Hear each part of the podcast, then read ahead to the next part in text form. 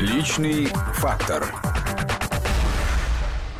Всем здравствуйте, это программа «Личный фактор», программа, в которой мы при- приглашаем известных людей и пытаемся понять, что же за личность скрывается в том или ином человеке. В студии Анастасия Борисова. И Руслан Быстров. И у нас сегодня в гостях советник президента по интернету Герман Клименко. Герман Сергеевич, здравствуйте. Здравствуйте. Ньюсмейкер, очень популярный в последнее время, делающий, Вашими стараниями. делающий много заявлений. Я вообще ни при чем. Я это все, А, это не вы. СМИ. Да, знаете, как волей пославшей меня жены. Понятно. Скажите, пожалуйста, вы советник по интернету, а помните ли вы свое первое знакомство с интернетом? Да, оно было неприличным. Это были времена Фидо. Угу. Я не знаю, даже можно ли так говорить мне как советнику, но давайте я постараюсь э, э, как это обойтись словами культурными. Был такой термин «две девушки в час». А что это? Так медленная связь была, 2400 Ага. бот, да, то есть Ага. и картинки фривольные, ну, простите, да, то есть вот, и вот мне говорят, Гера, смотри, да, то есть я говорю, да ну, отстаньте от меня, нет, смотри. И вот ты смотришь, как медленно-медленно появляется девушка, да, причем до современной. Сейчас бы это назвали легкой эротикой, Так я вот мы- подозреваю, да, то есть у нас же тогда еще особо даже не было журналов, и вот, вот эти две девушки в час это называлось. Смотрите, это вот какое ожидание сладкое. Вот ты смотришь на экран, она появляется, ты ждешь и, и можешь прям. ждать как-то, да, и это нет? Ну, это были времена такие, то есть вот сейчас у нас уже другие времена, но вы же спросили про первое. Вот я- Но это Фидо, все-таки, вы Фидошник, в общем. Ну, есть такой грех, то есть, вот, да, был. А- 41-16 нода была такая, по-моему. Сейчас уже нет? Ну, сейчас уже нет, хотя, говорят, Фидо еще живо, но это Живо. уже совсем отмороженные люди. Это, знаете, как все-таки реднеки есть такой термин. А у меня дети маленькие, да, поэтому приходится все-таки надо как-то оторваться, мне кажется, да, то есть, ну, не, не жить же им землянка с отцом, да, если их начну учить сейчас Фидо, это будет кошмар. А с интернетом именно когда познакомились? Ну, а вот как он появлялся, я тогда работал в банковском секторе, э, и очень хорошо помню, что когда появились первые именно вот вебовские истории, Рамблер появился, я вообще не понимал, что это такое. Первым ресурсом был, естественно, Рамблер, который был каталогом тогда. И у меня появилась мысль тогда сделать как раз свой сайт первый, я его сам первый сделал, я до сих пор помню, как он Банковский нравился. сайт. Нет, не банковский, я сделал сайт аудиторской фирмы. Там был человечек такой из клипартов, как сейчас модно говорить, который тянулся к солнцу. К сожалению, не сохранилось, очень жалко, да. Вот. А я просто... И у меня откуда-то появилась уверенность, что за интернетом будущее, хотя вот сейчас, глядя в прошлое, да, то есть, не, не- вот, вот, вот если честно, это какое-то, наверное, э, ну, у меня первое образование все-таки хоть и военное, э, но оно как-то программистское.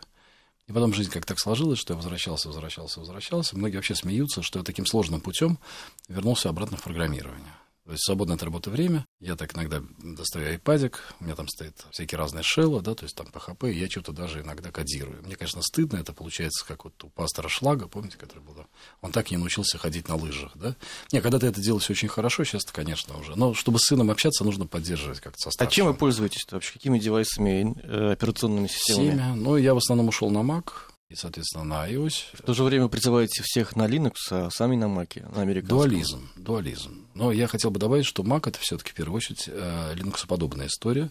Это не Windows, это ближе к FreeBSD. Но у меня все ресурсы, которые мои, интернетчики, интернетовские, они во все, вообще все на Linux. Для меня в этом плане было большим открытием. Ну, как-то вот э, то, что у меня в голове не могло долго совместиться. Но вот всем понятно, что Microsoft с точки зрения серверных решений, это... Ну, не могу употреблять сейчас таких слов, мне говорят, что советник так не может говорить. Да? Это был как Ну, достаточно... После истории про девушку, девушку Фидо, я думаю, Нет, можно там уже есть всё. разные слова, знаете, есть очень разные слова. По отношению к Microsoft еще покруче есть слова. Вот, и когда я первый раз увидел, что государственные органы ставят на Microsoft, да, ну, знаете, как я стараюсь как-то не конспирологизировать жизнь, да, не усложнять ее там взятками, откатами, ну, то есть вот я как-то даже здравый смысл искал, надежность, да, вот. Но те деньги, которые тратятся на корпорацию Microsoft, ну, вот у нас все ресурсы, которые есть в интернете, вообще все, причем не только наши, это не мы вместе, это и Google, и Facebook, и Яндекс, и мои ресурсы, и Рамблер. Это все, естественно, постро- построено на Linux-подобных решениях. И, конечно же, Microsoft победил упаковкой. То есть он продал решения, которые легко ставятся. И проблема всего нашего импортозамещения, на самом деле, честно говоря, всего в одном. Так как уже во многих корпорациях Microsoft внедрен, там, знаете, менеджеры в белых воротничках. На самом деле они умеют складывать кубики, и они больше ничего не умеют делать. Не хочу их обижать, но это правда. Вот любой профессионал на Linux, он может поднять и винды. А вот наоборот не работает система. Ну, скажем, это достаточно сознательная история, которая, как бы, знаете, вот убирается все лишнее. То есть, условно говоря, те, кто занимается Microsoft, они не умеют, знаете, как старый спор, таблицу умножения, нужно ли это вручную делать или калькулятор поможет. Вот Microsoft это люди с калькулятором, но не знающие, что такое таблица умножения. Ну, оставим это уже, наверное, узкий разговор, э, мало кому понятный, хотя мне понятный, поскольку я на Linux, а у вас дома Linux стоит на десктопе или у вас нету? Без малейшего понятия. У меня есть, я как-то, ну, у меня на десктопа нет. Ну, Я вас с есть- айпадиками давно бегаю. А ноутбука тоже нет. Нет. А как вы предполагаете, вот если вы говорите, да, что Windows это, в общем, для таких э, менее продвинутых пользователей, как вы чиновников-то предлагаете на Linux пересадить? Они у нас, некоторые из них А. только-только недавно вообще компьютер стали осваивать. Ну, вот пусть сразу останется- осваиваются линуксов, на самом деле. Не, ничего в этом страшного нет. А, во- Во-первых, давайте так сразу договоримся. Никто гражданских лиц вообще не трогает. Ну, вот сам по себе гражданских лиц. Речь идет о государстве. И у меня прям сейчас, знаете, мизансцена перед глазами, но вот помимо двух девушек в час, да, я очень хорошо помню, была такая Ольга Дергунова, которая евангелировала Microsoft. И лет, наверное, 15-16 назад она собрала всех в Государственной Думе и объясняла, что нам будет счастье, если во всех школах у нас будет Microsoft, если во всех государственных учреждениях будет легализованный Microsoft, мы тогда находились на таком, знаете, граничном состоянии, либо поднимать свои Linux, может быть, и ужасно, знаете, как вот безобразно, но не настолько, да, либо прийти на готовенький Microsoft, и победил Microsoft, на самом деле, мы, помним, чем? Покером. Игрушечка красивая была, а Linux были не корявые. Вот мы прошло 15 лет, вот мы сейчас получили последствия того, чего получили. Но дело в том, что для государства, государство ежегодно выкидывает на Microsoft около 3 миллиардов долларов. А сколько придется выкинуть на переобучение чиновников? А Можно я, вы знаете, э, есть такая экономика, наука, я простите, да? Вот когда вы выкидываете туда доллары, да, то вы берете доллары и выкидываете туда, да? А когда вы внутрь выкидываете, вы же отдаете их программисту. Вот представьте, у вас муж программист, ему вот накидали, а вы же у него денежку отобрали, правильно? А потом пошли в магазин, да, и купили, например, колбасу, например. И денежка пришла к директору за- завода производства колбас. А он заплатил фермеру, да, тот купил... То есть разница принципиальная заключается не в том, а, люблю я Microsoft, не люблю я Microsoft. Деньги, которые мы платим за рубеж, это всегда деньги выкинутые. Это всегда деньги, отобранные у наших производителей. Вопрос заключается в одном. Могут ли наши производители выдать тот же самый продукт? Ну, например, мы можем, например, это гордо взять и не давать деньги Мерседесу, да, но, как мы видим, не а, Е-мобиль был, да, то есть вот, Был, не вроде бы. помогает, да? Всплыл. А вот с интернетом история-то как раз так, ну, это в разных отраслях по-разному. Но есть проклятые отрасли, вот автомобильная, видимо, проклятая. Ну, по крайней мере, легковая, да, тяжеловесная, вроде с ней тоже все хорошо, там КАМАЗы у нас неплохо стоят. Видимо, у нас карма такая произойдет, что-то тяжелое. А еще есть, вот знаете, как в том анекдоте, все, что вы делаете руками, да, вот то, что мы руками не делаем, у нас шикарно, да, то есть все, что у нас касается разработок программного обеспечения, государству желательно бы поверить, да, Конечно. То, Даже что мы- американцы поверили уже, что мы и причем в нас сделали поверили. их да, выбор, еще выборы. Да, то есть э, тут как раз все идет прям один к одному ложится. Но тут как раз та история, где инвестиции в нашу отрасль, они абсолютно окупаемы. Да? И более того, инвестиции в программистов, вот этих мерзких, отвратительных, чмошных людей, да, как у них, вот если посмотрим сериалы, как их показывают всегда вот такие, да, то есть они выгодны для государства. И хочется, чтобы не вот эти т- 4 миллиарда, там 3 миллиарда Microsoft, 1 миллиард SAP, и понятно, еще очень много чего идет, чтобы они все-таки заходили сюда и предъявляли спрос на образовательные истории, да, потому что наши коммерческие истории мы не можем предъявить массовый спрос. У нас есть вот там Яндекс, у него там 6-8 тысяч программистов, он закрылся, да, Рамблер закрылся, Mail закрылся. Мы все, что надо, скушали, идет какое-то естественное потребление. А расширение спроса это должно сформировать государство. Вот как Ельцин в свое время сформировал спрос на теннис, и мы там в теннис хорошо играем, да, мы же никогда не играли в теннис. Также государство должно предъявить спрос на более эффективную историю, на программистов. И мне кажется, в этом и моя задача есть, я и под как-то двигаюсь. Как вас угораздило, Герман Сергеевич? Вообще пойти учиться Не знаю, в я сейчас- военную академию. Очень просто, это очень Вы очень же из семьи банковских работников, да, Да. такой гуманитарный. Ну, Ну, скажем не, так, не, не военный. Не, не, не, там, да. нет, нет, нет, я как раз не военная история, а там все просто, семейные обстоятельства, э, папа потерял нас где-то по пути, пропил все, да, вот, и мама, несмотря на то, что она работала в Промстройбанке СССР, она была, Мгм. правда, тоже по линии автоматизации, денег просто не было, и надо было купить какой-то костюм, а я вообще хотел, должен был поступить на МГУ на мехмат. Вот и готовился, и, наверное, поступил бы, вряд ли бы не поступил, потому что как-то вроде все хорошо было с этим. Сканави, вот эти все учебники, там, то, в чем сейчас обвиняют, ЕГЭ, ЕГЭ же тогда не было, да, поэтому тогда надо было готовиться очень серьезно.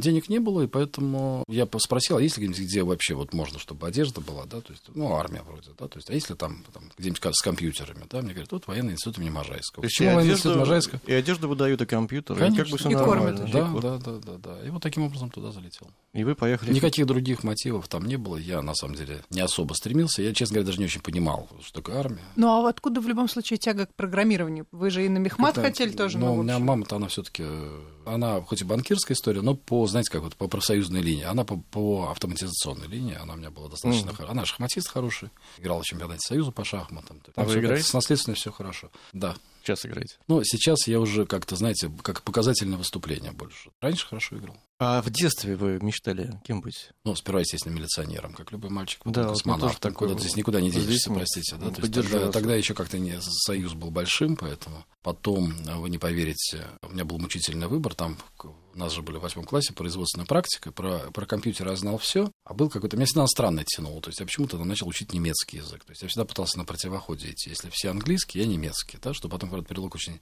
смешным последствиям. Да? Ну, потому что я единственный был, по-моему, в Можайке, кто немецкий изучал. Ради меня там держали группу. Да? Вот. И я даже хотел пойти на кулинарное шоу, ну, вот, кулинарное обучение, но мне сказали, Гер, все-таки там одни девочки, тебе точно не надо, и меня отправили изучать процессор на практике. И несмотря на то, что я спортом занимался, я где-то с пятого класса был слабенький, мама меня отправила плавнем заниматься в современной пятиборе, тоже какие-то нормативы мастерски выполнял, вот, но спортом никогда не хотел. Как-то у меня всегда все-таки была история про э, программирование больше. Живя в семье там, программиста, там алгоритмы, там я приходил все время там, к матушке на работу, они там что-то, знаете, на счетах еще считали тогда, то есть потом на компьютерах на первых. Это было очень так любопытно. Вы же успели еще поработать на Камчатке, насколько я знаю. Ну, я послужил там сперва, а потом остался, годика три еще поработал. Рыба, икра, все как положено. Это ну, после- ну, по компьютерной тематике, то есть я не ловил, я честно, я совершенно честно, я залез на кораблик. Рыбаки тогда, это был хозрасчет, они получали много. Я на кораблик залез, только мы от него отплыли, я сказал, все, сразу на сад, я лучше буду, вот, лучше я буду вот так вот зарабатывать, чем как вот тогда. То есть это плавать, это там качает, как-то вода заливается. Ну, Неприятно. Ну, мне показалось, что все-таки, знаете, как соблазны же нас всегда посещают, да, то есть вот, а вот там лучше, там больше, там, знаете, а вот если торговать семечками, совсем прекрасно будет, да. Но вот надо свою тему брать и все-таки ее вести, вести, вести, увеличивается компетенция, увеличивается знакомство, но всегда же хочется вильнуть налево. Мы же с вами мужчины, мы же понимаем друг друга. И вы вернулись потом не налево, а в Москву Да. после Камчатки. Как это Да. произошло? А был развал, а, я тогда, помнится, в части, ну, я еще два года уволился по сокращению штатов, пошел в части, потом как раз началась перестройка, гласность, никто не знал, что это такое. Вот, меня все в части любили по-своему, да. Я когда уезжал, потом, правда, возненавидели, потому что, оказывается, я забрал последнюю коробку, коробку Казбека, да. А ну, Зачем ча- вы? военно, э, ну, мы были на снабжении, находились как бы войсковой, это была последняя поставка, видимо, из Москвы. Так. А мама мне говорила, что нет сигарет. Я, честно, на Камчатке никто не верил, что в Москве люди собирают бычки. Ну, была такая история совершенно чудесная, когда вот у нас выключились заводы все. Челноков еще не было, людей, которые способны были поднять задницу с кресла и поехать в Польшу куда-то. То есть поехать-то можно было, их самих не было. Они гордились тем, что они Кульманов рисуют. Я, у меня с юмором всегда было хорошо. Говорю, нет сигарет, сейчас будет. Да, и поэтому я покупаю коробку Казбека, то есть нормальную, хорошую, здоровую коробку. Как-то ее там затаскиваю в самолет. Ну, естественно, с собой еще беру чемодан рыбы, чемодан икры. Ну, так вот, да. И коробку. Казбека, да. Приезжаю, мама плакала, конечно, от восторга. Да, надо дать должное. Коробка Казбека, ну, в общем-то, половину вот этого перестроечного бардака. Ну, курящим людям это было самое важное. Да? То есть, вот сейчас это интернет, наверное, вместо сигарет так наиболее зависимый. А тогда так и было. Но вам не простили, да, вот этого кра- К счастью, нет, потому что последнюю коробку Казбека забрать это было, то есть вот они ждали поставку, вот прямо сейчас приедет, а это было прям последнее, то есть вот прям, ну, потому что раз Союз разваливался достаточно так, ну как-то все, на самом деле никто в эту всю историю не верил, что это все развал будет вот такой бесконечный, слишком было ожидание, особенно у людей, которые, а, ну как-то вот в системе уже были состоявшимися более-менее, им казалось это все, ну вот это временная история, ну вот чуть-чуть шатнулись, вернемся обратно, и поэтому меня выпустили с коробкой Казбека. У вас тоже было такое ощущение, что это временная история? Это, знаете, как сейчас напоминает историю блокчейна. Вот все бегают, все говорят про блокчейн, и никто не понимает, что это такое. А тогда мы были информационно невинны. Ну, помните, были времена Кашпировский, Ласковый май. Ну, вот это же, ну, это же только можно в информационной невинности вообще. Потому что если люди, представьте себе, люди, мы сейчас даже это оценить не можем, если люди, уткнувшись в телевизор, смотрели фигурное катание. При всем моем уважении к фигурному катанию, когда вся страна смотрит фигурное катание, это ненормально, да? И, соответственно, мы, конечно, верили в невидимую руку рынка, да, мы вот смотрели прожектор перестройка, мы верили, что завтра можно все. Я э, над Явлинским издеваются, да, но я уверен, что он верил в свою программу 500 дней. Самое главное, выздоровление страны начинается тогда, когда ты понимаешь, что за 500 дней ничего не получится. Это долгая работа, это, ну, да, не, возможно, что-то получится, но важно, что не существует счастья, да, невозможно построить рай за 500 дней, да, чтобы построить рай, нужно вкалывать, причем вкалывать нужно всем. И на тот момент, конечно же, казалось, что вот оно чуть-чуть еще, да, то есть, и казалось, ну вот, да, отпустите цены, и я очень хорошо помню, что я вернулся в Москву, пришел к матушке как раз на предприятие. У меня зарплата была в пять раз меньше, чем чашечка кофе в кооперативном кафе. Вот прям соседний был кооперативный это был Ленинский проспект, дом 6, в горном институте там арендовали помещение, или там они были как-то. А вот открылась прямо на углу такая кафешечка, такая турецкая, это было круто для Москвы, то есть, думаете, то есть сейчас просто очень тяжело все это. Я когда сыну рассказываю, он так меня смотрит старший, понятно, что он говорит, ну, папка, конечно, ля-ля-ля, как Маринина там рассказывает, ну, история там где-нибудь бизнесовая, вот, хорошо врет-то, ну, как, сейчас уже сложно это представить. Значит, должны прерваться, а потом уже поговорим о том, какая у вас сейчас зарплата, да? и о вашей сегодняшней работе. Ну, ничего себе заказ. А вот так. Личный фактор.